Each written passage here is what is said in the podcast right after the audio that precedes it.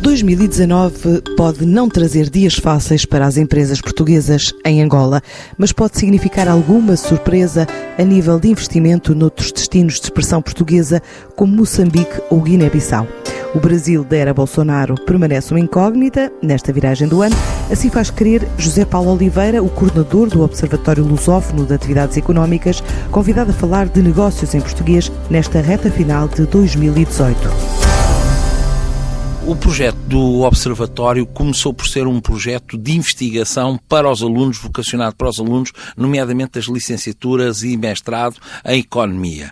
Começámos por desenvolver algum trabalho de investigação, nomeadamente na previsão macroeconómica, dentro do, do Grupo Lusófona, virado para os países com os quais o Grupo Lusófona tem presença ou trabalha, maioritariamente os países da CPLP, e desenvolvemos um modelo de um índice que é o índice da competitividade cambial real da economia portuguesa, com o objetivo de, por um lado, colocar os alunos a fazer trabalho prático. Os alunos dos cursos de economia da Universidade de Lusófona têm feito esse trabalho há muitos anos para cá. O Observatório tem 12 anos e nesses 12 anos tem sido um, ininterrupto o trabalho que temos estado a fazer nesse campo. Por outro lado, eh, também com a missão de apoiar os países da CPLP, apoiar as economias e apoiar num sentido muito prático.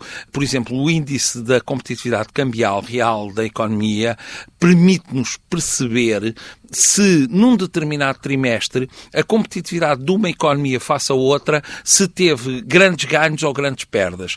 Perdas ou ganhos na ordem dos 5 a 10% podem se materializar através de uma capacidade de reforço das exportações muito forte para estes países.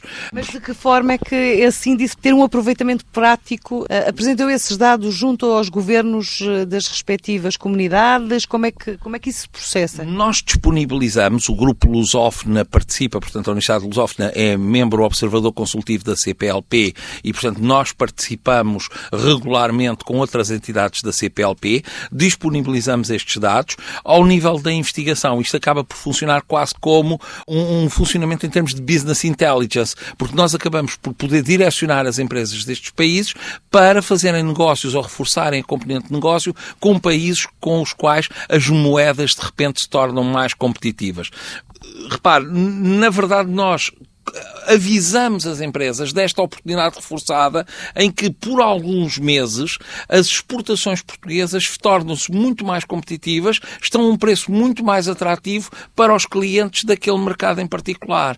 E isto é uma das grandes vantagens da investigação, de associar a investigação eh, que é feita no âmbito académico eh, e, portanto, em que os estudantes de mestrado e de, licenciatura de Economia fazem este trabalho, obviamente assinados e devidamente uh, supervisionados uh, pelos professores da licenciatura em Economia, mas eles depois, são eles que na prática trabalham os dados, são eles que vão buscar os dados às grandes instituições internacionais que disponibilizam os dados e, e colocam-nos nos modelos que nós próprios desenvolvemos para fazer uh, este, este trabalho prático. Depois, isto, a comunicação para fora, é feita no sentido de avisar uh, as entidades com, que nos seguem que uh, há uma oportunidade aqui ou ali. Mas que entidades são essas?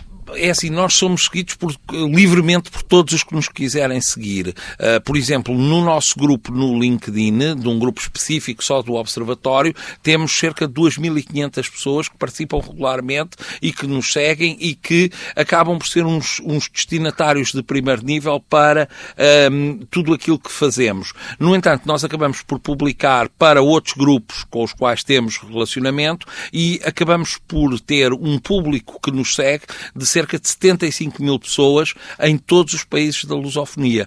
E isto já tem um, um grande impacto, quando nós sabemos que pelo menos 20% destas pessoas são donos de empresas, diretores de empresas, pessoas com responsabilidades, quer ao nível do, do setor privado, quer ao nível dos Estados. E, portanto, isso torna muito, muito interessante para, para nós próprios sabermos que estamos a, a, a lidar com um público que acreditam muito no nosso trabalho, também fruto daquilo que felizmente fomos sendo capazes de fazer nestes 12 anos, uh, mas que também sabem que temos independência intelectual e, portanto, que não, uh, que não vamos dizer nada apenas porque politicamente ou algum interesse temos algum interesse. Não, fazemos-lo completamente desinteressados e de uma forma absolutamente independente.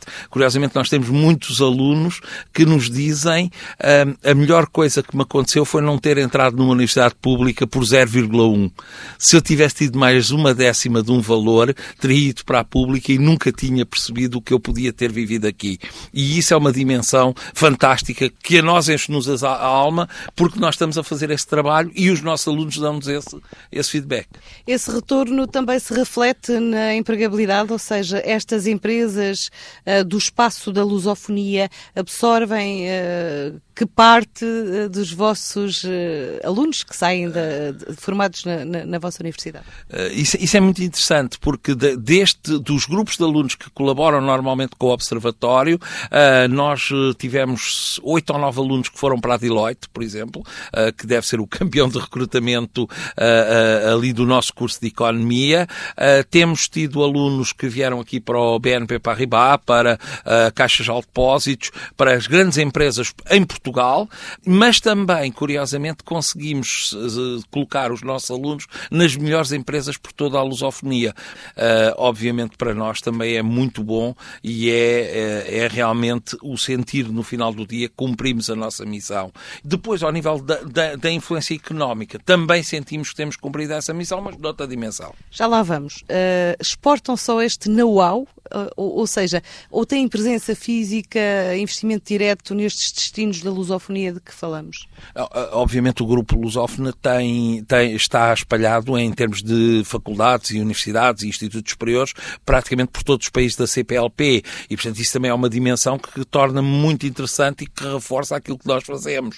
E que Concretamente, onde é que estão fixados? Olha, uh, no Brasil há cinco instituições ligadas ao grupo lusófona, uh, em Cabo Verde uma universidade na cidade da Praia, outra na cidade do Mindelo. Muito curiosamente, tem na Guiné-Bissau não só a Universidade Lusófona é maior do país, como é maior do que tudo o resto que existe ao nível do ensino superior e acabamos por ter um posicionamento em que uh, o grupo uh, de alguma maneira forma a elite toda ou quase toda do país, o que, o que é fantástico para nós e nos dá uma visão também das várias opiniões, correntes de opinião, tendências, uh, até mesmo políticas que existem no país e de visões em relação ao mundo. Uh, num país tão complicado como a Guiné-Bissau, isso é particularmente interessante.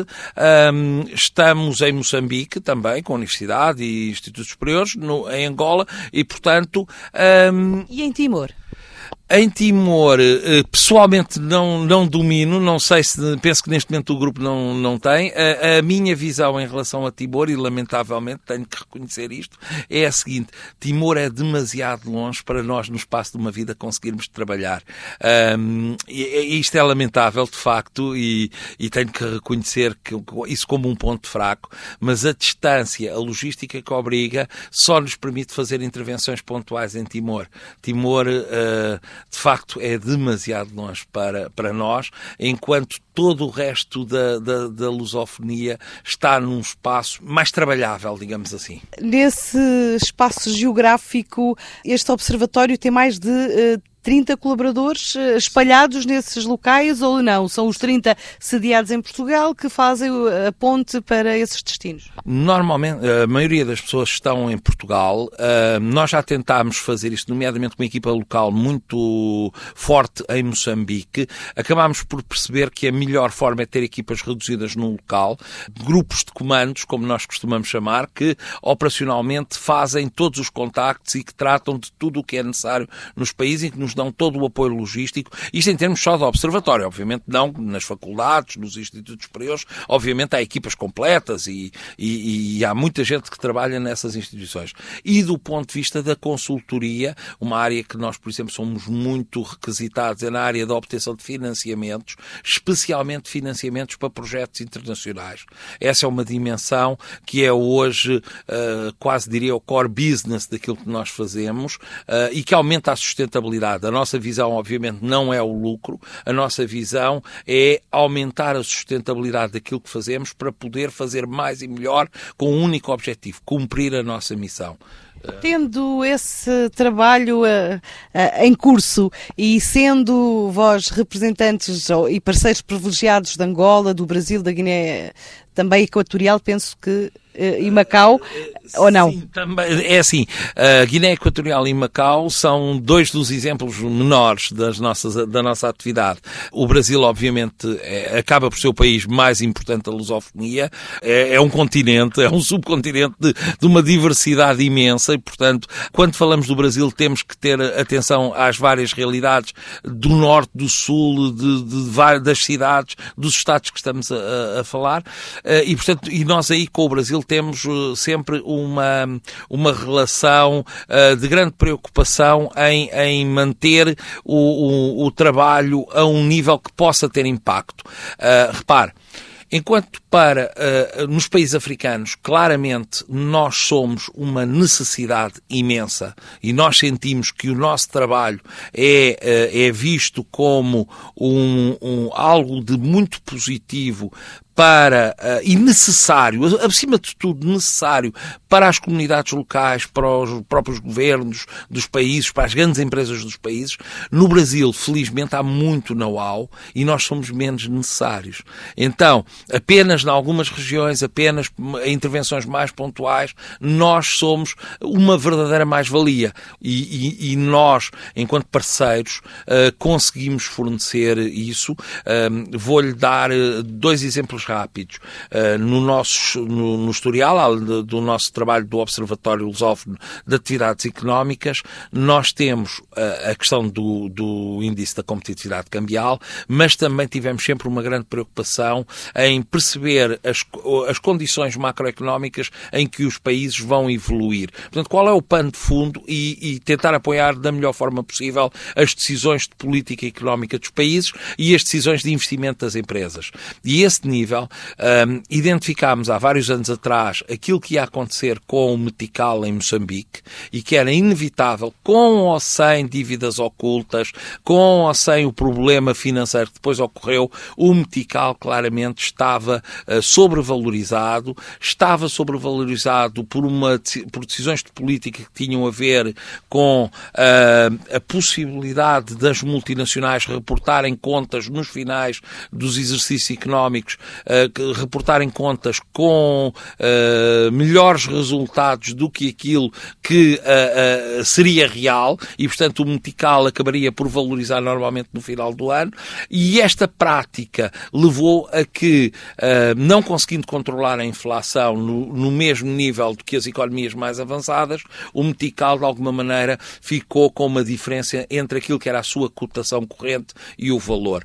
Esse exercício também foi feito para Angola durante estes períodos de crise cambial? Exatamente. Aliás, nós fizemos exatamente o mesmo tipo de estudo para Angola, uh, avisámos inclusivamente, divulgámos um estudo um, no final de 2015, uh, prevendo exatamente aquilo que se ia passar nos, no, no, nos meses, nos muitos meses seguintes, e em que uh, infelizmente diria eu, acertámos em cheio. Uh... E, perspectivas agora para 2019, tendo em conta todos esses indicadores e todos esses instrumentos para o espaço da lusofonia o, o 2019, eh, acreditamos nós, vai ser um ano de continuidade uh, no, no, espaço da, da lusofonia em geral.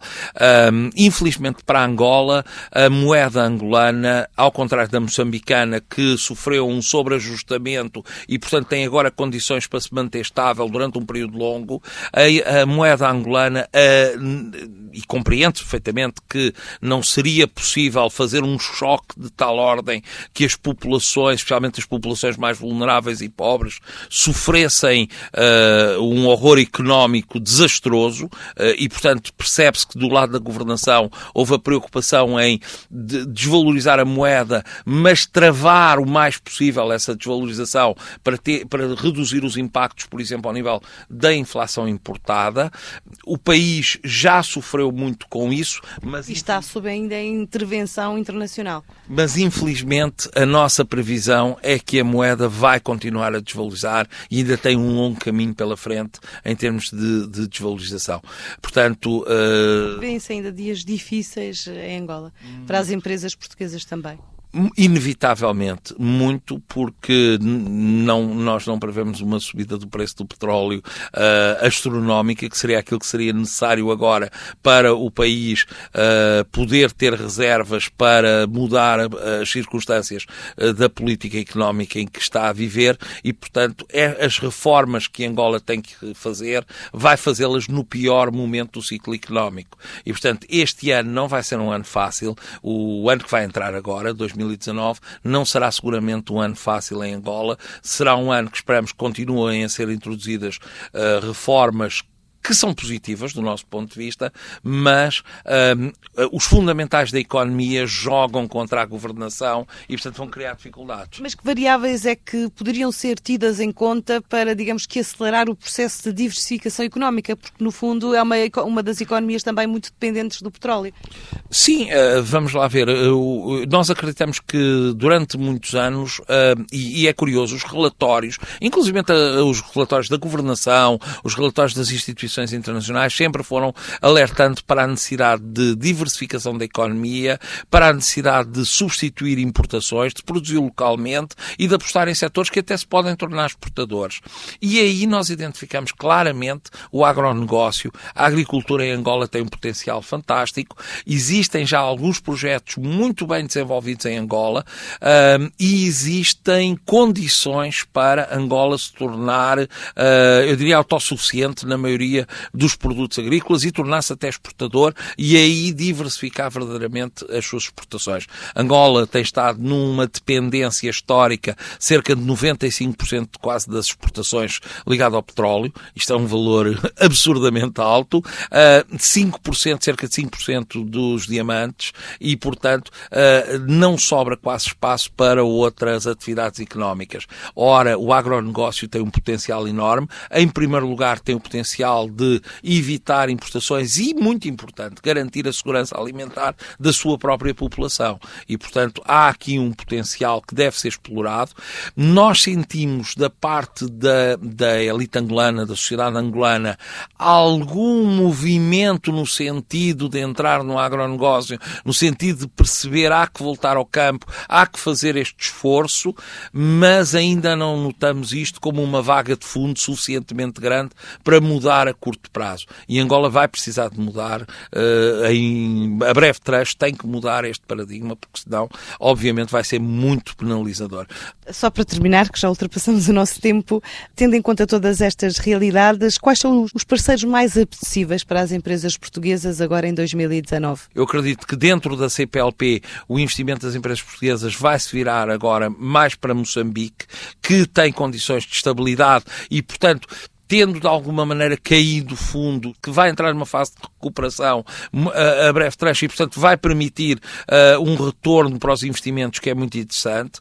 Curiosamente, acredito que na Guiné-Bissau há condições para as empresas portuguesas terem resultados económicos extraordinários. A Guiné-Bissau tem um potencial que até à data nunca foi explorado, a instabilidade política contribui muito para isso, mas acreditamos que, inclusive pela análise que vamos fazendo e pelos contactos que vamos tendo com o, o, as classes dirigentes de, e políticas da Guiné-Bissau, percebemos que a Guiné-Bissau está a ficar madura para entrar num período de estabilidade política e isso vai criar as condições para um crescimento económico muito rápido, porque o país tem essas condições. E, portanto, será com certeza um dos destinos que nós aconselharemos, especialmente se, se, se as condições para a estabilidade política se materializarem durante o primeiro semestre de 2019, o OLAI uh, estará com certeza a aconselhar as empresas portuguesas a entrarem na Guiné-Bissau no segundo semestre de 2019. E o Brasil desta era Bolsonaro? O Brasil desta era Bolsonaro é um Brasil ainda muito complicado. Uh, eu gostaria, eu preferiria esperar para ver. Uh, acredito, acredito que não vai ser aquilo que foi dito nas, na campanha, não vai ser materializado da forma como foi dito e, e realçado para efeitos eleitorais, uh, mas também ainda não temos a noção se a economia vai conseguir reagir suficientemente bem. Eu, esperar para ver. E a Ásia? A Ásia, temos o gigante da China, não é? Com, à partida, esta relação de charme e, e de proximidade com Portugal. Uh, Macau é, de facto, a ponte para entrar no gigante asiático. Uh, a, Ásia, a Ásia será, com certeza, o, o continente que vai brilhar em 2019. A China, apesar de, de alguma desaceleração, vai continuar a ser extremamente importante para as empresas portuguesas e acredito que, enquanto mercado, a China uh, pode eh, garantir sustentabilidade a muito mais empresas portuguesas que ainda não fizeram esse trajeto. Curiosamente, outros destinos, como nós uh, referimos uh, no guia do investimento em Taiwan que produzimos e que apresentámos recentemente, Taiwan é um destino para os negócios portugueses em que há muitas oportunidades para as empresas portuguesas materializarem essa vantagem. Por exemplo, na relação com a Coreia do Sul, há uma grande oportunidade também de aprofundamento económico e depois outros destinos que nós acreditamos que são potencialmente vencedores. A Índia e o Paquistão, especialmente, uh, estão neste momento uh, preparados e maduros para nós podermos fazer negócios com eles e, e esses negócios serem-nos altamente vantajosos. Finalmente, eu diria que uh, as condições no Médio Oriente, existem países com os quais nós podemos aproveitar condições particulares, nomeadamente na Arábia Saudita. O Irão é outro destino. E os Emirados Não é? Que vão receber Emirados, alguns uh, acontecimentos fortes uh, nos próximos anos. O, os Emirados também, em geral. Portanto, uh, nós sentimos que as mais-valias de Portugal são, estão, acima de tudo, na competência, no, no know-how, na capacidade técnica das empresas portuguesas, que hoje é muito forte, mesmo quando nos comparamos com o melhor do mundo, e sendo nós um país onde de alguma maneira há dificuldade na obtenção de capital e o capital acumulado escasseia, nós temos nestes países que têm muito capital, mas que por outro lado têm falta de know-how técnico, nós temos aqui uma boa solução para as nossas empresas eh, capitalizarem a oportunidade. Depois do Natal, este Observatório de Atividades Económicas, que se assume como unidade de investigação e serviço independente da Faculdade de Humanidades e Tecnologias da Universidade Lusófona, vai ultimar as novas missões empresariais previstas para o primeiro semestre de 2019, em destinos como a Índia, o Paquistão e Taiwan.